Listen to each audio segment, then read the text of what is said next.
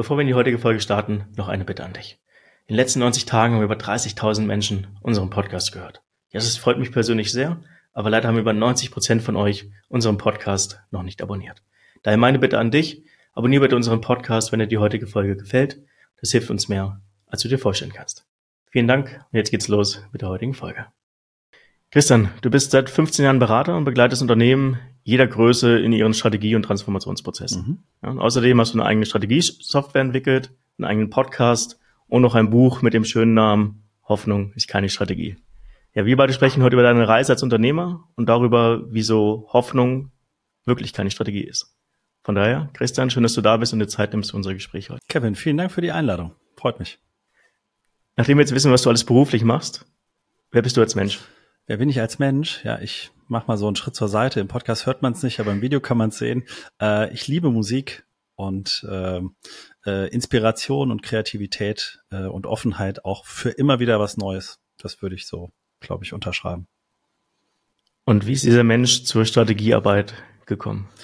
Äh, wie ist der Mensch zur Strategiearbeit gekommen? Also was ich immer schon brauchte, ähm, auch wenn das, auch in der Musik und auch im Persönlichen, ich brauche immer irgendwie einen roten Faden bei den Dingen, die ich tue. Das muss konzeptionell immer, also ich bin eher der Konzeptalbumstyp, als wir haben so ein paar Songs, die schmeißen wir zusammen. Äh, und ähm, so hat sich das dann äh, einfach ergeben. Ich bin zufälligerweise durch ein Praktikum damals irgendwie in, einem Change-Bereich gelandet, äh, danach in der Unternehmensberatung und ja, großen Change und Transformation zu gestalten, ist ja ganz schön, aber wenn man nicht weiß, warum, wieso, weshalb, also wenn die Strategie nicht steht für diesen Transformationsprozess, und das haben wir halt festgestellt, dass das sehr, sehr häufig der Fall ist. Und so war das eigentlich so ein inneres, persönliches Bedürfnis, da mehr Sinn auch reinzukriegen. Und zwar nie, zum ersten Punkt mal für mich, aber mhm. das ist dann halt ja auch wichtig, um alle mitzunehmen. Und äh, wir kennen das, ne, im Unternehmen schreien alle immer danach, wir wissen gar nicht, wo es hingehen soll, warum machen wir denn jetzt schon wieder die nächste Transformation? Also diese Sinnstiftung, das war eigentlich mal so der, der Ausgangspunkt. Was war für dich so, be beziehungsweise fang noch einen Schritt weiter vorne an. Du hast ein eigenes Framework entwickelt. Ja. Ihr habt mich mal im Vorgespräch so lustigerweise Business Model Canvas für die Strategiearbeit genannt. Mhm. Ähm, das ist ja auch das, was du in deinem Buch äh, ausführlich erklärst, der Strategy Frame. Genau. Ähm, und das ist ein ganz eigener Prozess für die Strategiearbeit, die du entwickelt hast. Warum braucht die Welt sowas? Was ja. hast, was war dein Aha-Moment, dass du erkannt hast, hey, ich muss diesen, diesen Strategy Frame schaffen, entwickeln, mhm. ähm, weil das Unternehmen einfach braucht. Ja. Also den Aha-Moment habe ich bei jedem Kunden, äh, mit dem wir sprechen, also die sich entweder für die Software oder auch für, für das Coaching und die Beratung interessieren. Ähm, denn auch wenn Strategie der zweithäufig genannteste Begriff in der gesamten Management-Literatur ist weltweit, also Leadership ist Number One, Nummer zwei ist dann mhm. Strategie.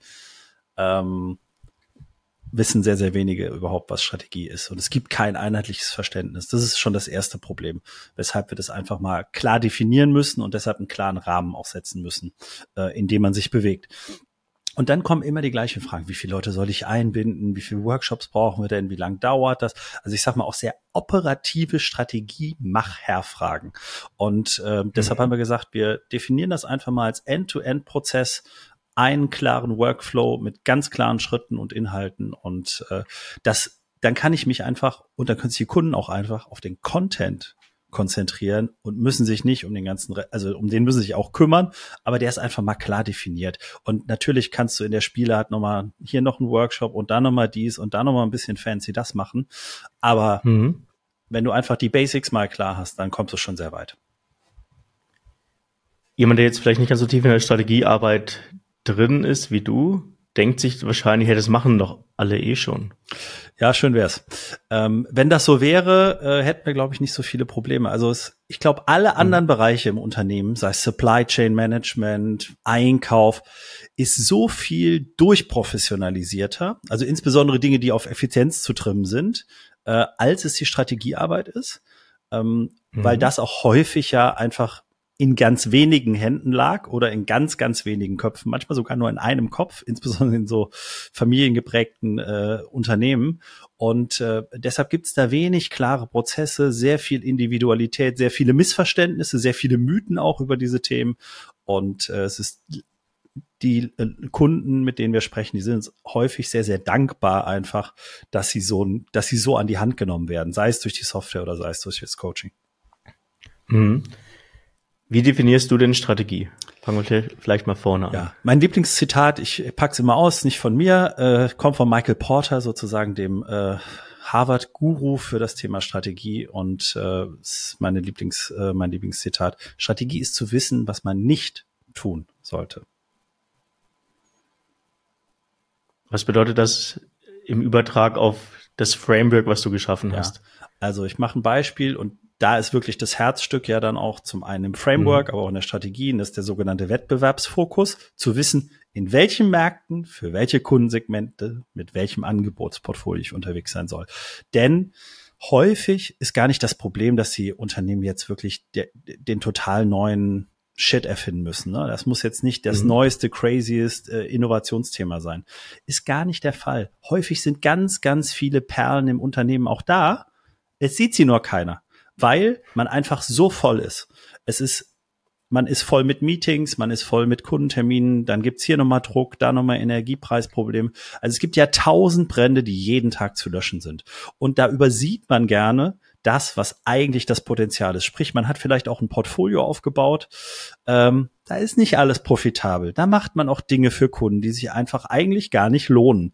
Und da nochmal sauber hinzuschauen, aber auch in den Kundensegmenten mal zu schauen, für welche Kunden mhm. wollen wir denn eigentlich wirklich arbeiten? Weil, wer sind denn genau die richtigen für uns, mit denen wir dann auch wirklich Geld verdienen können?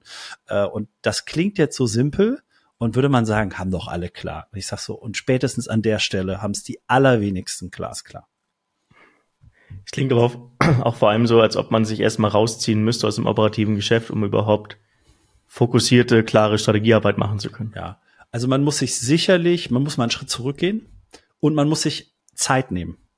Ähm, das kann sehr überschaubar sein an der Zeit. Also wir arbeiten ja mit äh, zum einen Interviews, aber dann zwei äh, Strategie-Workshop-Setups. Und ich sag mal, der erste Strategie-Workshop, das sind zweieinhalb Tage und der zweite auch zwei Tage. Also wir sprechen von viereinhalb Tagen und dann vielleicht noch ein bisschen Arbeit davor. Da sagen die meisten schon so, oh, das schaffen wir nicht. Zwei Tage die Leute aus dem operativen Geschäft ziehen. Wie sollen wir das denn machen? Dann sage ich so, ja, okay, jetzt, jetzt reden wir mal Tacheles. Das heißt, ihr wollt jetzt die nächsten fünf Jahre, weiß ich nicht, euren Umsatz verdoppeln, die Profitabilität um 20 Prozent steigern. Name it. Aber ihr habt keine zwei Tage Zeit, euch mal Gedanken darüber zu machen, wie ihr das tun wollt. Dann sage ich so, habt ihr vielleicht die falsche Präferenz und die falschen Prioritäten gesetzt. Ja, das heißt, deine Aufgabe oder auch die Aufgabe jedes Unternehmers ist es, regelmäßig sich den Tisch freiräumen zu können, ja. um an der Strategie zu arbeiten. Ja, also ich sag eigentlich immer, also es ist wie beim Sport. Äh, mhm. Da ist das auch so. Es bringt halt nichts, wenn ich einmal eine Woche lang am Stück ins Fitnessstudio gehe. Das hat genau keinen mhm. Effekt. Mhm. Äh, sondern am besten mache ich jeden Tag eine halbe Stunde. Und so ist das ein bisschen ja. auch bei Strategie machen, denn das hier oben ist auch am Ende des Tages irgendwie ein Muskel. Und wenn ich den nicht trainiere und diese Areale nicht trainiere und mir auch nicht mhm. die Infrastruktur schaffe, schnell Dinge erkennen zu können, also schnell die richtigen Daten zur Hand zu haben, um strategische Entscheidungen treffen zu können, ähm, und das auch nicht regelmäßig tue und mein Team das auch nicht regelmäßig tut, dann ist es immer nur ein Brände löschen. Und da, aus dieser Situation, aus der reaktiven Situation muss man einfach dann auch mal rauskommen und stärker ins aktive Handeln kommen und entscheiden. Mhm. Wo, wo hast du deine Erfahrung gesammelt als Berater? Woher weißt du, wie Strategie zu funktionieren hat und wie nicht? Wo habe ich die gesammelt? Also die habe ich äh, zum einen komme ich auch aus einem Familienunternehmen, äh, sehr kleines Familienunternehmen, äh, irgendwie so mit mit einem drum und dran, irgendwie 20 20 Mann. Äh, und da wird viel aus dem Bauch heraus gemacht, natürlich. Also ganz mhm. so typische Vertriebsentscheidungen und ach, verkaufen wir jetzt an den Kunden oder nicht? Wie machen wir den Preis? Das ist, da liest keiner ein Buch vorher. Das macht man nach Gefühl und die einen können das ja sehr gut äh, und machen intuitiv strategisch richtige Entscheidungen. Aber wie viel schöner wäre es denn, wenn man das einfach mal mit den Dingen, die es und es gibt alles da draußen an Strategie. Es ist alles eigentlich mhm. frei verfügbar. Wir müssen uns nur mal hinsetzen und damit beschäftigen. Und ähm, deshalb habe ich eigentlich im sehr, sehr Kleinen angefangen. Äh, dann bin ich ja in die Beratung gegangen, dann war ich bei sehr, sehr großen Unternehmen unterwegs und äh, äh, wir haben dann damals eigentlich äh, immer die großen Strategiestapel an PowerPoints äh, erstmal sortiert. Weil auf 280 Folien, wenn du fünf Vorstände hast und jeder hat eine andere Beratung, A 200, 300, 400 Folien, dann gibt's keine einheitliche Strategie und kein gemeinsames Verständnis. Und ähm, somit habe ich bei den Großen erstmal gelernt, dass man das auch nochmal zusammenführen muss, sozusagen auf eine Seite auch bringen kann. Das muss nicht auf tausend äh, Folien verteilt sein. Äh, und äh, so geht das heute auch weitestgehend noch. Also wirklich vom KMU-Unternehmen bis zu wirklich sehr, sehr großen Blue Chips äh, die ich da betreuen durfte. Und heute sind es hauptsächlich familiengeführte äh, Mittelständler oder äh, Unternehmen auch im MDAX. Wie, wie ist diese Idee, die Dinge anders anzugehen, dann bei dir gewachsen?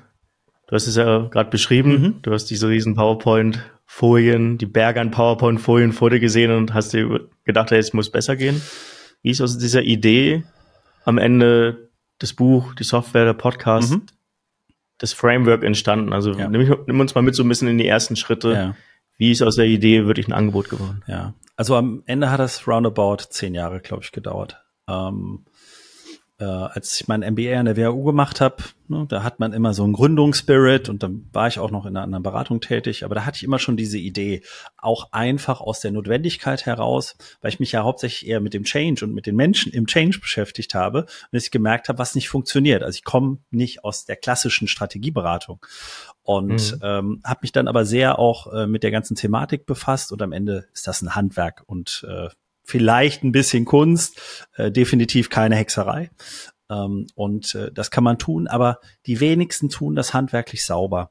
Und ähm, einfach aus dem Bedürfnis der Menschen, die Dinge besser verstehen zu können, sie auch aus der Managementperspektive besser erklären zu können, äh, was ist denn unsere Strategie, die Ressourcen richtig einzusetzen und zu fokussieren und auch der Antrieb, ähm, das ist jetzt eigentlich heute ja ein sehr beliebter Antrieb, ressourcenschonend damit umzugehen. Ich rede jetzt gar nicht von Nachhaltigkeit in dem Sinne, dass wir jetzt hier eine mhm. Umwelt äh, im Blick haben oder sowas, sondern ich rede wirklich von der Ressource Mensch und der Ressource der Zeit jedes einzelnen Menschen und wie viel Zeit verschwenden denn Menschen heute in Organisationen, weil sie nicht wissen, in welche Richtung sie laufen sollen, in unnötigen Meetings unterwegs sind, also da könntest du meistens die Hälfte einfach weglassen und das Ergebnis wäre im Zweifel sogar besser.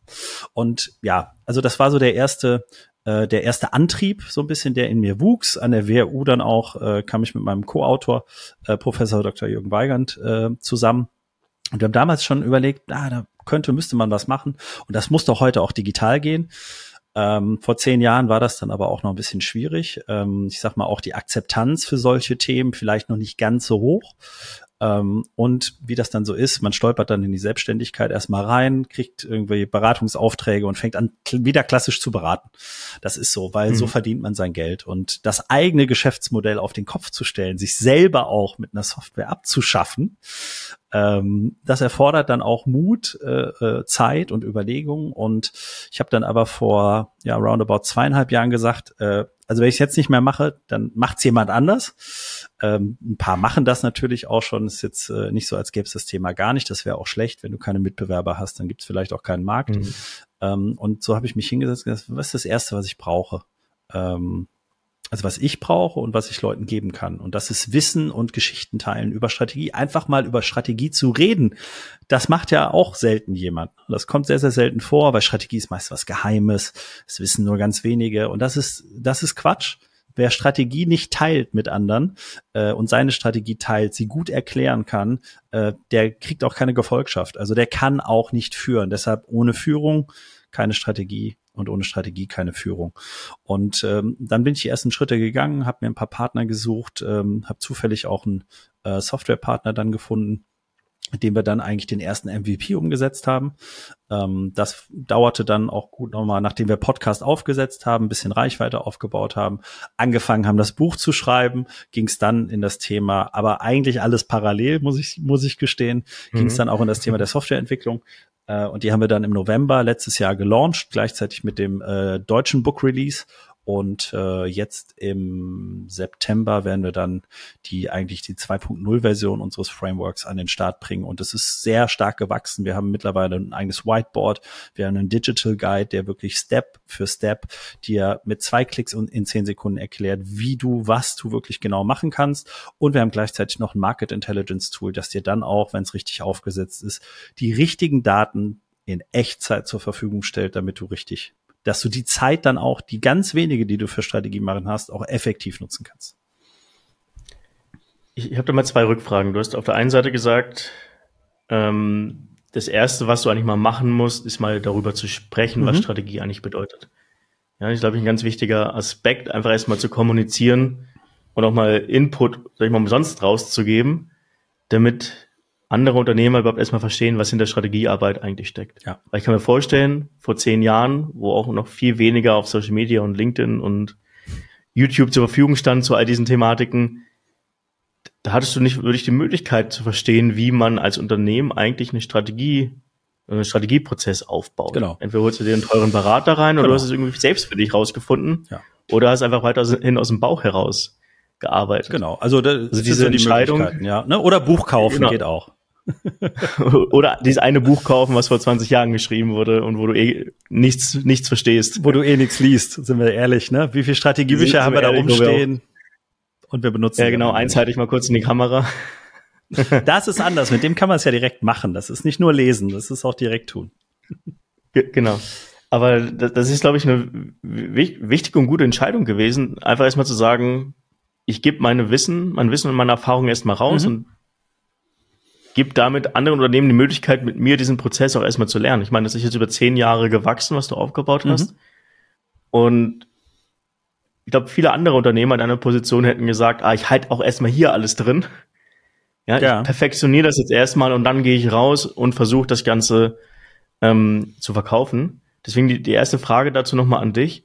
Hast du dadurch, dass du dich relativ früh auch geöffnet hast, durch Podcast, durch Buch, durch einfach die Kommunikation auch auf den sozialen Medien, hast du dadurch auch Sachen gelernt, die du vorher wahrscheinlich anders gemacht hättest? Also hat dir das Feedback vom Markt geholfen, dein eigenes Framework weiterzuentwickeln?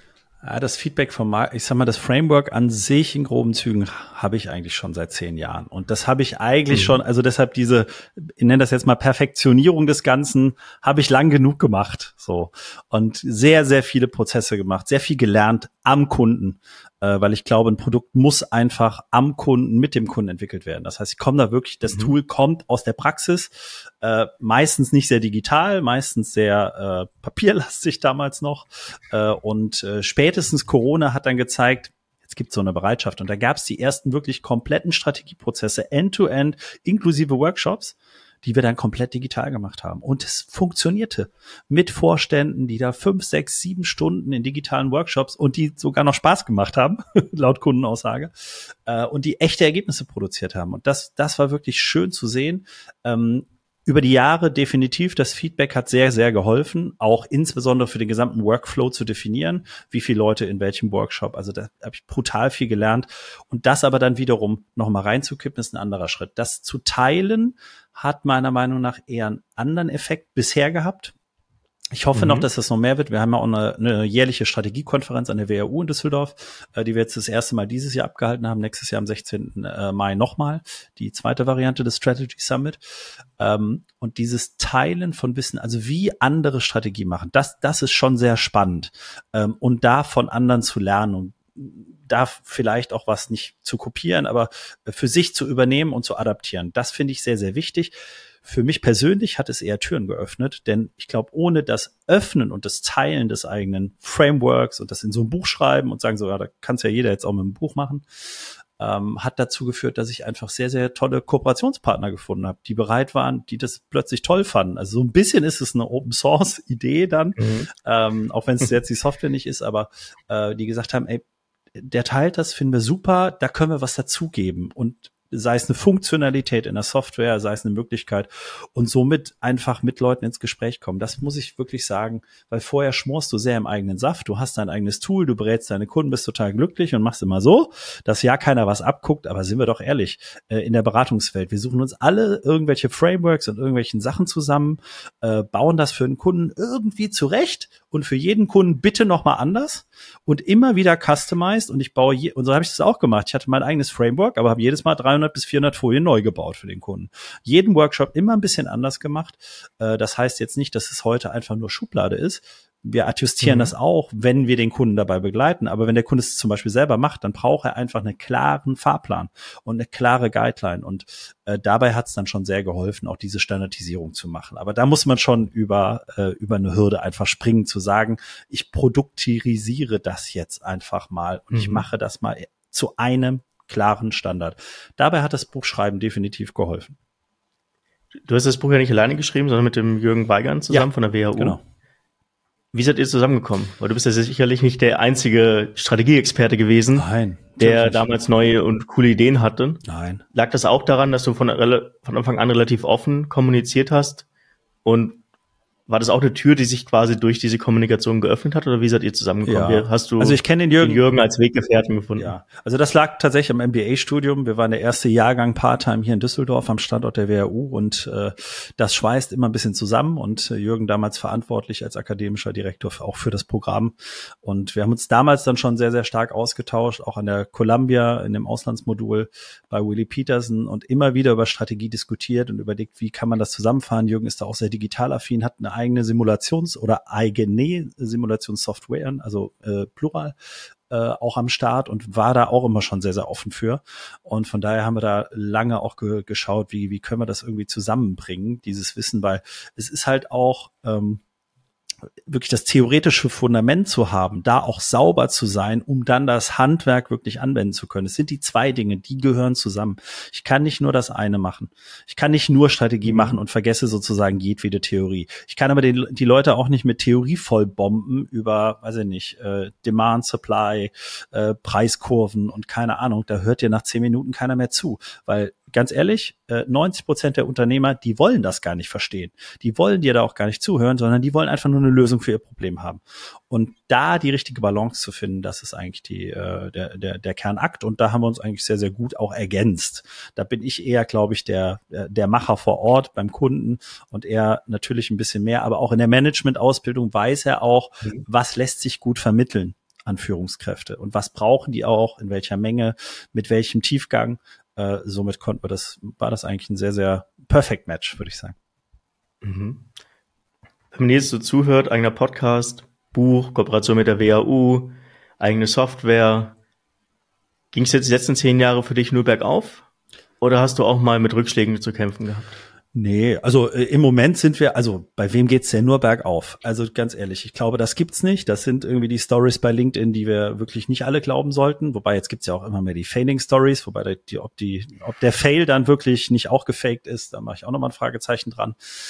Ähm, es kann keine Unternehmergeschichte geben, wo es nicht hoch und runter geht. Wenn du nicht einmal wirklich, Entschuldigung, auf die Schnauze gefallen bist, dann handelst du und entscheidest du nicht so, wie du eigentlich als Unternehmer entscheiden musst. Und natürlich, es geht immer darum, Risiken einzugehen.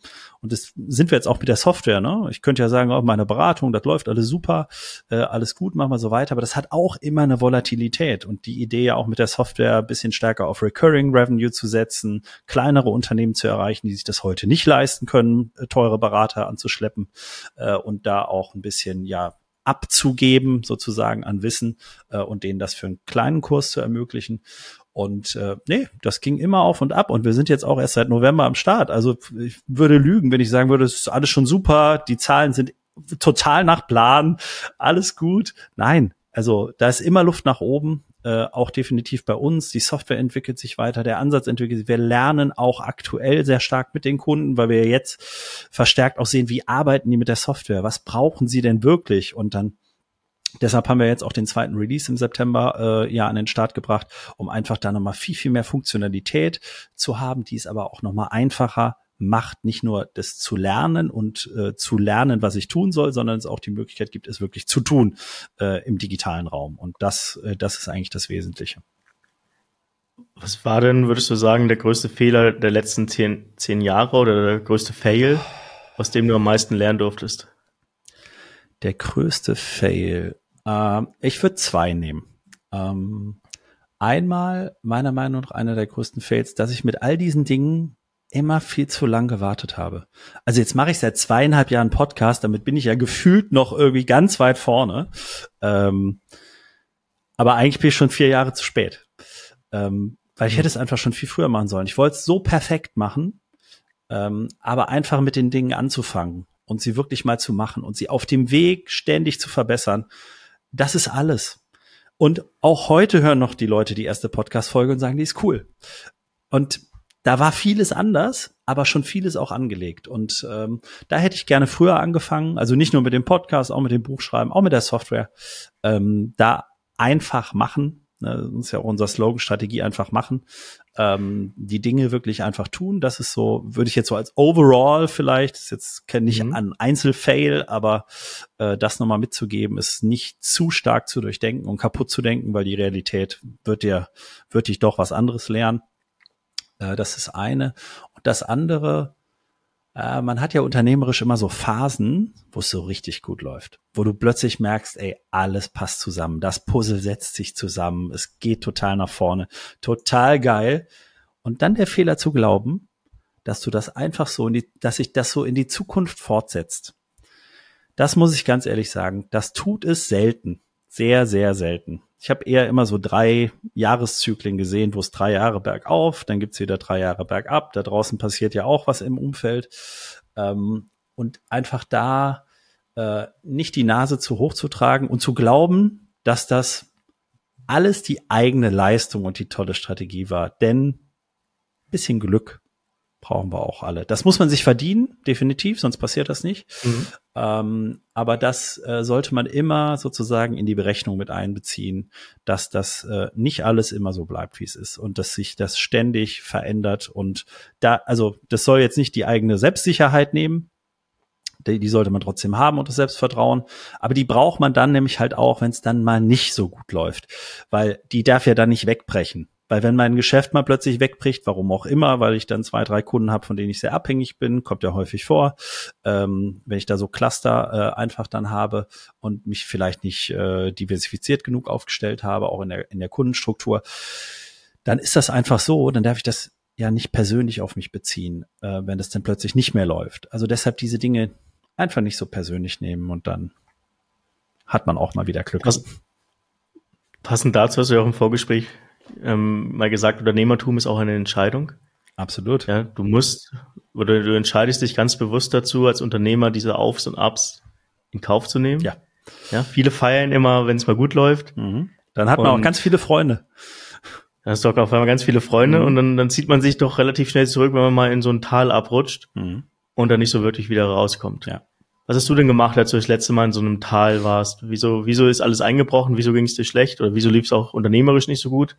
Und was hast du gemacht, um da wieder rauszukommen? Äh, ja, das war in Corona tatsächlich. Das erste Corona-Jahr war Bombe, war das beste Jahr ever, ähm, weil wir zwei, drei sehr große Kunden hatten, äh, die extrem gut gelaufen sind.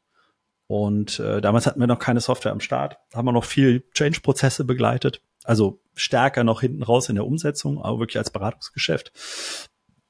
Und dann dachten wir natürlich, ja super, die Projekte gehen genauso weiter. Die gingen auch weiter, die gingen nur ohne uns weiter. weil sich der Kunde da einfach für was anderes entschieden hat, aus welchen Gründen auch immer. Und ähm, dann musst du plötzlich wieder komplett umsatteln. Ähm, und dann habe ich nicht das gemacht, was ich ansonsten gemacht habe, nämlich also entweder einbuddeln ist die eine Richtung, die andere wieder in brutale Akquise reingehen, weil das ging ja gar nicht in Corona. Und ich sag mal, LinkedIn Messages äh, beantwortet ja heute eh keiner mehr oder fast keiner mehr. Also so Kaltakquise dann machen, das, also bei dem Thema Strategie funktioniert das auch einfach nicht, muss man ganz klar sagen. Ähm, mhm. Da brauchst du einfach ein Grundvertrauen. Und dann habe ich gesagt, okay, wir hatten das beste Jahr ever, danach kam das schlechteste Jahr ever, aber in dem Jahr habe ich investiert und zwar das, was ich in dem Jahr davor gemacht habe und habe meine Leute nicht entlassen, habe die Leute trotzdem an Bord gehalten und wir haben systematisch das Thema Hoffnung ist keine Strategie und Strategy Frame ausgebaut. Wir haben an der Systematik geschraubt, vorbereitend fürs Buch. Wir haben erstmal auch versucht, ja einen Buchvertrag zu bekommen, haben wir den Campus Verlag gefunden. Das war sehr schön. Das kostete in Corona halt auch nochmal ein knappes Jahr, bis wir da an Bord waren. Äh, wir haben den Podcast vorangetrieben, damals einmal im Monat, aber das muss, muss ich ja auch erst finden. Die Podcast-Gäste mussten sich auch erst finden. Also wir haben praktisch in der Phase, wo wir dann eigentlich nichts zu tun hatten, der Umsatz gar nicht mehr stand, haben wir einfach nicht nur trotzdem weitergemacht, sondern wir haben uns bewusst mal dafür entschieden, uns darauf zu konzentrieren, genau dieses Produkt zu bauen und zu tun. Das war eine Investition, äh, sage ich auch ganz ehrlich. Äh, und das Investieren hört irgendwie gefühlt auch nie auf. äh, das ist alles, äh, das ist viel Zeitinvestment, ähm, definitiv, aber auch viel äh, monetäres Investment.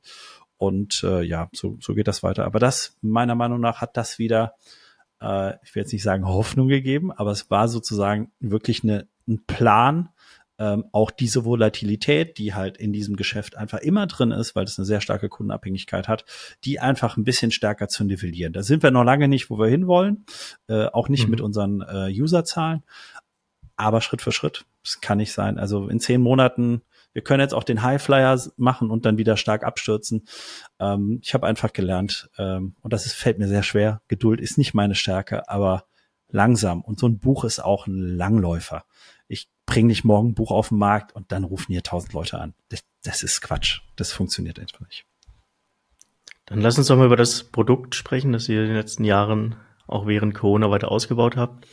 Gib mir doch mal aus der Vogelperspektive den Blick auf dein Vorgehen. Welche Elemente gehören zu einer Strategiearbeit, mhm. wenn man das nach eurer Philosophie bei sich implementiert? Ja. Also wir haben im, im Kern, also von der Methodik her, haben wir acht Workflow-Schritte äh, und ein Canvas.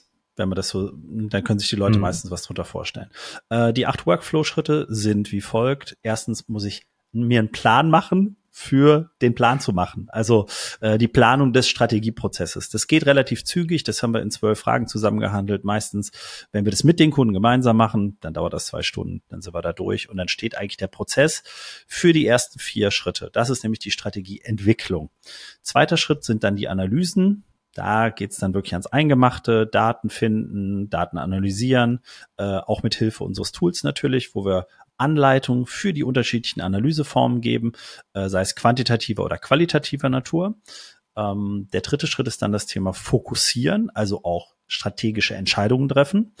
Das ist im Kern eigentlich Strategieworkshop 1 bei uns in, in der Methodik und im Ablauf. Sprich, da werden die Ergebnisse der Analyse vorgestellt, reflektiert im Team, ein gemeinsames Verständnis darüber gebildet und dann strategische Entscheidungen für das Zielbild getroffen, wo man hin will. Mhm. Und im nächsten Schritt, wenn ich weiß, wo ich stehe, wenn ich weiß, wo ich hin will, dann muss ich noch wissen, was ich jetzt anpassen muss an meiner gesamten Organisation entlang verschiedener Handlungsfelder, also Strukturen, Prozesse, Menschen, äh, Kultur, Daten und IT, Innovation und Partner. Wie muss ich mich da aufstellen und dann auch noch den passenden Fahrplan zu bauen? Wenn ich das alles zusammen habe, ist unser Canvas, das aus drei Säulen besteht mit mehreren Untermodulen, nämlich wo will ich hin? Äh, nee, Entschuldigung, wo stehe ich heute, wo will ich hin? Und was muss ich anpassen, gefüllt und kommunizierbar.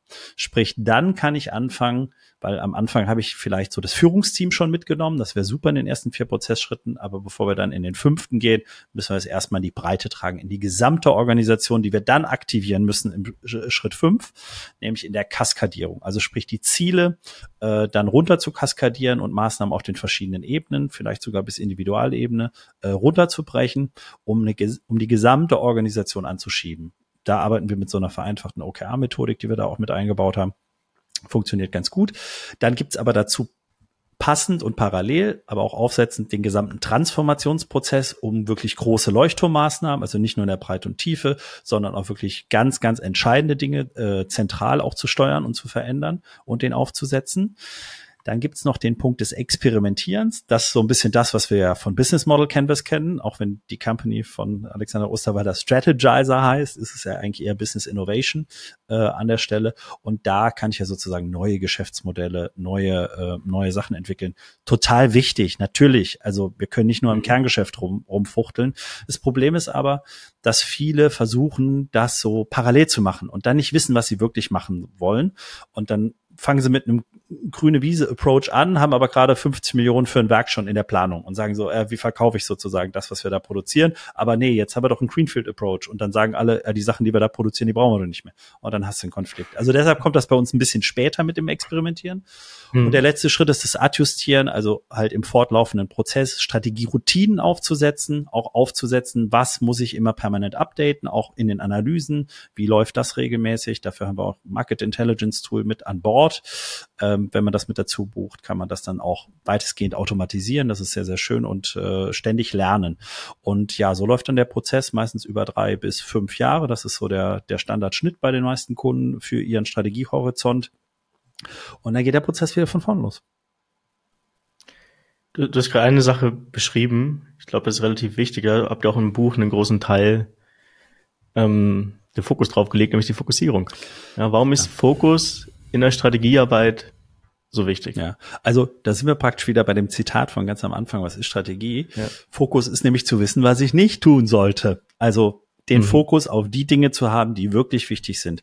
Die Dinge zu haben, die mir wirklich nicht nur Umsatz bringen, sondern die mir auch Profit bringen, also mit denen ich wirklich heute Geld verdiene. Und deshalb ist ganz klar, der Tag hat 24 Stunden. Ich habe einen Kopf, zwei Hände. So, und das überlege ich mir für die gesamte Organisation. Ich habe ein überschaubares Kohle, die ich einsetzen kann. Das heißt, ich habe beschränkte Ressourcen. Wenn wir unendlich Ressourcen hätten, dann bräuchten wir keine Strategie. Dann, wäre das alles egal. Aber wir haben beschränkte Ressourcen. Das ist immer so. Und deshalb müssen wir uns auch überlegen, wo setzen wir die wie ein? Strategie kommt aus dem Militärischen ich habe entweder Flugzeuge, ich habe entweder wie viel Bodentruppen, wie viel Reiter und dann muss ich mir genau überlegen, wen stelle ich wo, an welche Stelle und wo haben sie den größten Effekt. Äh, und am Ende ist das im Business genauso. Ist das mit der Aufmerksamkeit der Menschen so und ist das auch mit dem Budget, das ich irgendwo rein investiere, auch genauso. Mhm. Du hast auch in einem Buch, in einem Abschnitt darüber gesprochen, dass man seine eigene Realität regelmäßig oder im Rahmen dieses Prozesses auch hinterfragen muss. Ja. Was steckt dahinter und warum ist das so wichtig aus deiner Perspektive? Ja, also die eigene Re Realität zu hinterfragen hat genau die Leitfrage, die ich eben auch hatte. Womit verdienen wir wirklich Geld? Da bringst mhm. du jeden Controller und jeden CFO so zum Schwitzen. Das ist unglaublich. Ähm, und es klingt so simpel. Äh, es ist meistens nicht so simpel, weil einfach keine Ahnung, wir haben 20.000 Produkte, über 20 Länder, whatever. Und so wirklich sehen, wie, was, welches, welcher Deckungsbeitrag irgendwo liegt, ist nicht mehr ganz so einfach. Man verliert doch auch schnell den Überblick. Das ist einfach so. Äh, und die Komplexität nimmt ja auch mit der Größe äh, maßgeblich zu. Ähm, Dazu kommen aber auch, was die Stärken und Schwächen sind. Und natürlich, wir sind ja Menschen. Wir lügen uns einfach immer gerne was selber in die Tasche, wie großartig wir sind. Das ist so, sonst kämen wir manchmal nicht durch den Tag. Äh, das hilft aber nicht, wenn ich meine Organisation strategisch neu aufstellen will oder wenn ich mich richtig ausrichten will. Da muss ich halt mal wirklich hingucken. Deshalb kann es insbesondere, was das Thema angeht, sehr, sehr hilfreich sein, sich auch nochmal Hilfe von außen zu holen. Unser Approach ist insgesamt so gebaut, dass du es auch komplett alleine machen kannst mit der Software, aber du kannst ja auch äh, punktuell gerne jemanden dazu nehmen. Äh, wir kommen dann gerne mit, äh, mit da auch rein, äh, führen Interviews etc., wo man wirklich auch Tacheles sprechen kann. Und das auch mal, ich sag mal, den Spiegel vorhalten, äh, um dann wirklich mal zu sagen, ja, vielleicht sind wir da dann doch nicht so gut, wie wir immer dachten. Ne, vielleicht machen wir doch ganz viel Quatsch und dieses Kundensegment sollten wir vielleicht mal sein lassen und uns vielleicht nicht auf 160 Länder konzentrieren, sondern auf die zehn wichtigsten, wo wir wirklich Geld verdienen würden und nicht sozusagen die Ressourcen dann da äh, in Märkten verschwenden, wo wir gar nicht wissen, wie das Marktpotenzial ist. Aus deiner Erfahrung, wie oft gehen die Unternehmer da in den Widerstand, wenn man anfängt, sag ich mal, den Rotstift anzusetzen? Ja, die Unternehmer sind weniger das Thema. Ähm, es gibt mhm. natürlich immer so ein paar Sachen, die sind dann da und die sind gewachsen. Ähm, der Vorteil ist, wenn wir den Prozess so aufsetzen, es fällt ihnen ja selber auf. Also wir, wir spiegeln es nur. Ne? Also wir sagen ja nicht, das ist schlecht, das ist jetzt nicht Benchmark. Äh, wir kommen ja nicht wie eine klassische Beratung daher. Ne? Das heißt, wir, wir, wir halten den Spiegel vor und meistens die Leute wissen es selber.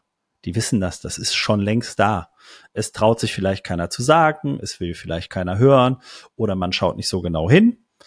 Aber eigentlich ist es, 90 Prozent sind immer schon vorhanden. Du hast gesagt, ihr reflektiert nur. Brauche ich für so einen Strategieprozess einen externen Berater, einen Coach, eine Reflexionsfläche, die mir dabei hilft, die Sachen zu erkennen, die offensichtlich da sind, aber die ich bisher einfach nicht wahrhaben wollte? Kann, kann sehr hilfreich sein. Also, ähm, aber wir haben auch Kunden, die machen es komplett alleine. Ähm, da funktioniert es dann häufig ganz gut, wenn jemand Neues ins Unternehmen gekommen ist, der den Prozess zum Beispiel auch führt. Äh, haben wir gerade mit einem Leiter Controlling oder auch mit einem Head of Innovation, die das sozusagen jetzt auch selber durchführen, die selber auch noch frisch genug sind, um diesen Blick zu haben, dem man vielleicht auch noch zuhört, ähm, diese Spiegelung zu haben. Also das funktioniert, es kann funktionieren. Natürlich habe ich, wenn ich jetzt etablierte äh, und also ne, ich mache das jetzt insgesamt seit 15 Jahren, ähm, da weißt du natürlich dann auch noch mal andere Kniffe, diese Dinge zu nehmen, das Team mhm. zu führen und das anders zu coachen. Das ist völlig klar. Und jeder, mit dem wir dann auch gesagt haben, sagen so, ah, da wären wir jetzt vielleicht selber gar nicht so drauf gekommen, wir hätten gar nicht so hingeschaut. Und deshalb ist eine Reflexion immer gut, aber das ist auch für die möglich, die äh, nur einzeln unterwegs sind. Die können auch ganz punktuell einfach mal ein, zwei Stunden Coaching äh, buchen und sagen so, ey, könnt ihr mal auf die Formulierung da gucken. Ähm, da sieht man dann nicht von außen natürlich nicht alles, weil man definitiv nicht so tief mhm. drin ist, aber man sieht schon Muster.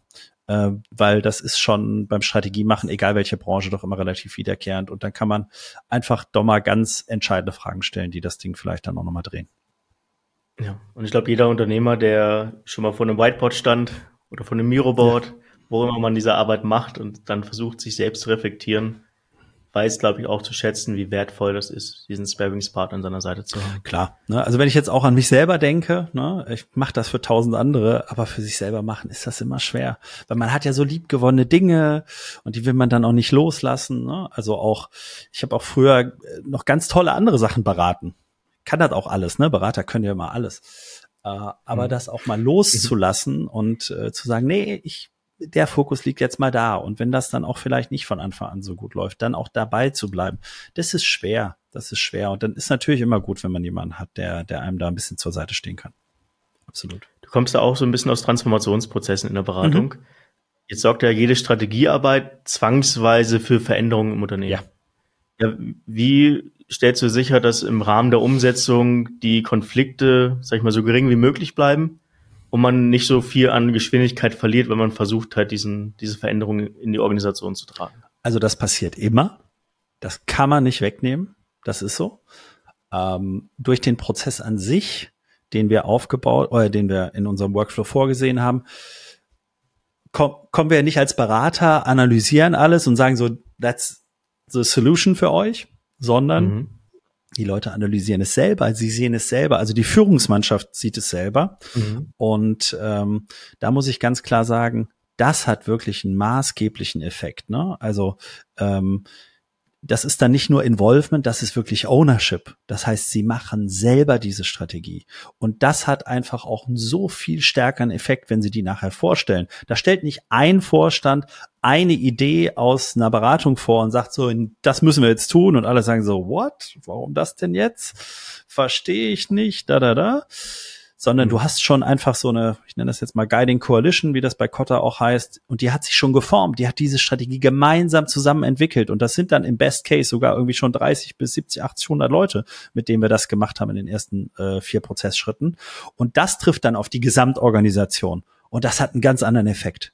Ähm, die glauben da auch dran und die haben auch ein ganz anderes inneren Antrieb, das umzusetzen mit ihrer Mannschaft, mit ihren Teams.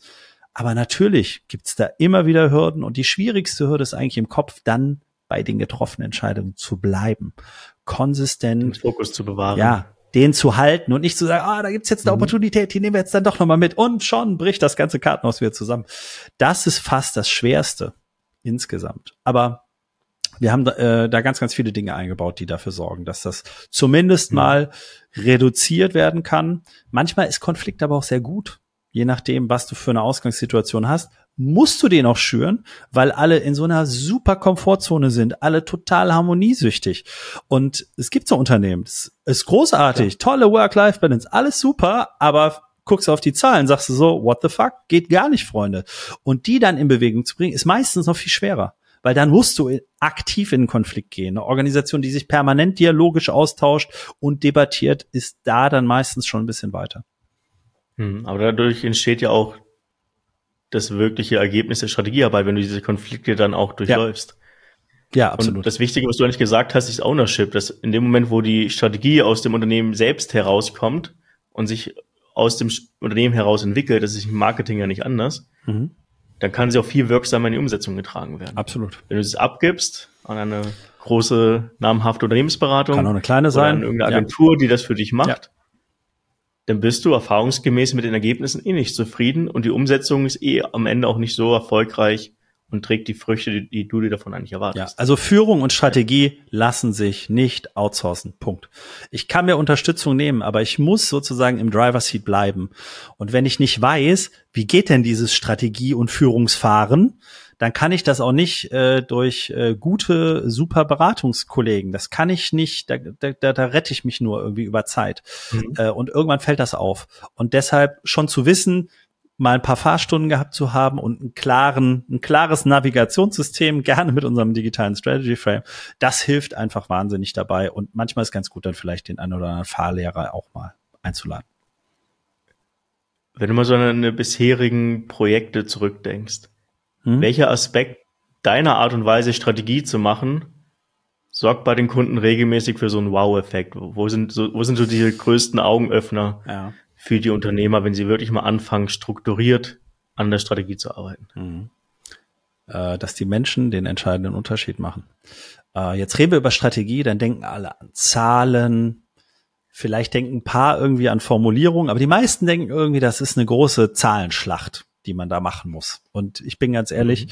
klar müssen in den Analysen ein paar Zahlen gewälzt werden, aber mit einem einfachen Dreisatz kommt man da auch relativ weit und meistens hat man irgendeinen Controller, der einem da auch noch ein bisschen was rechnet oder der Steuerberater funktioniert auch ganz gut.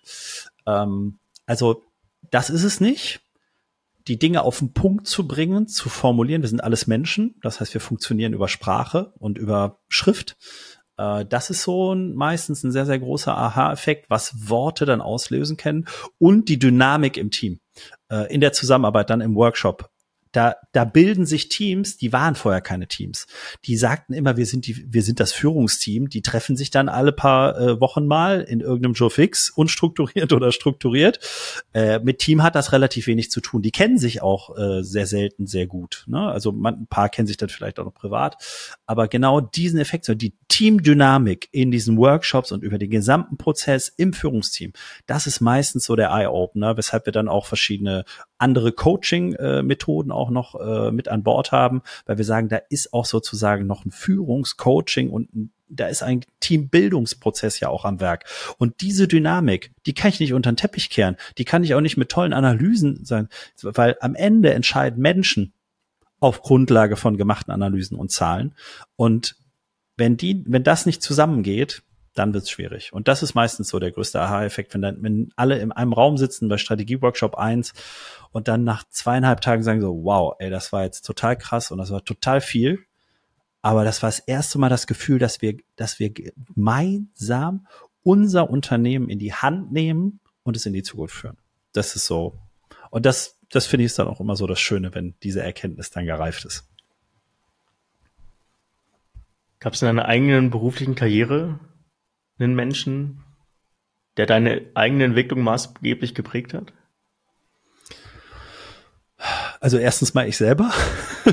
das, ja, weil das ja Unternehmertum ist halt so. Ne? Ähm, äh, sicherlich sind auf dem Weg immer ganz, ganz viele äh, Menschen richtig und wichtig zu einer gewissen Zeit.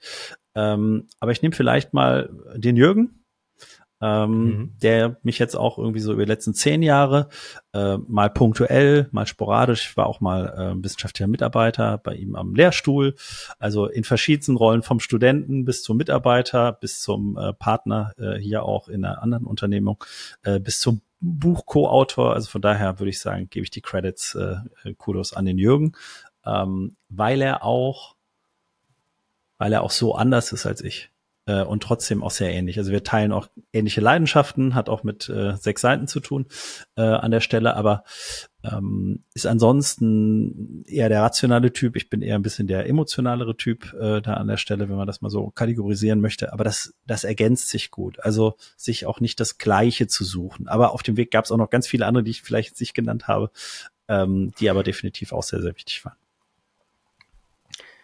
Wenn du mal zurückblickst in die ersten Jahre deiner Strategieberatung so angefangen mhm. hast, wenn du dein eigener Mentor sein könntest, welche Tipps würdest du dir aus deiner heutigen Sicht geben? Also einen habe ich eben schon bei diesem Failing-Thema mhm. gebracht. Das ist dieses einfach machen. Ähm, dazu kommt man aber dann relativ schnell, äh, weil man einfach dazu gezwungen wird. Deshalb, also viele, die mich auch häufig immer fragen, die sich gerne selbstständig machen wollen, irgendwie aus dem Konzern raus. Dann sage ich immer so, ja, dann mach's doch. Ja, und ich muss ja planen und dann muss ich gucken und hier und da. Und sage ich immer so, nein, mach. Du kannst es tot planen und du bist einen Tag selbstständig und es wird komplett anders sein. Und ähm, einfach diesen Sprung zu machen, der ist so, so wichtig. Den habe ich für meine Verhältnisse gefühlt relativ früh gemacht, sehr konsequent, ohne jedwede Absicherung. Ähm, ist vielleicht auch nicht immer ganz so gut, ähm, das zu haben. kein doppeltes Netz und keinen doppelten Boden. Ähm, aber ich muss sagen, das treibt mich halt auch an.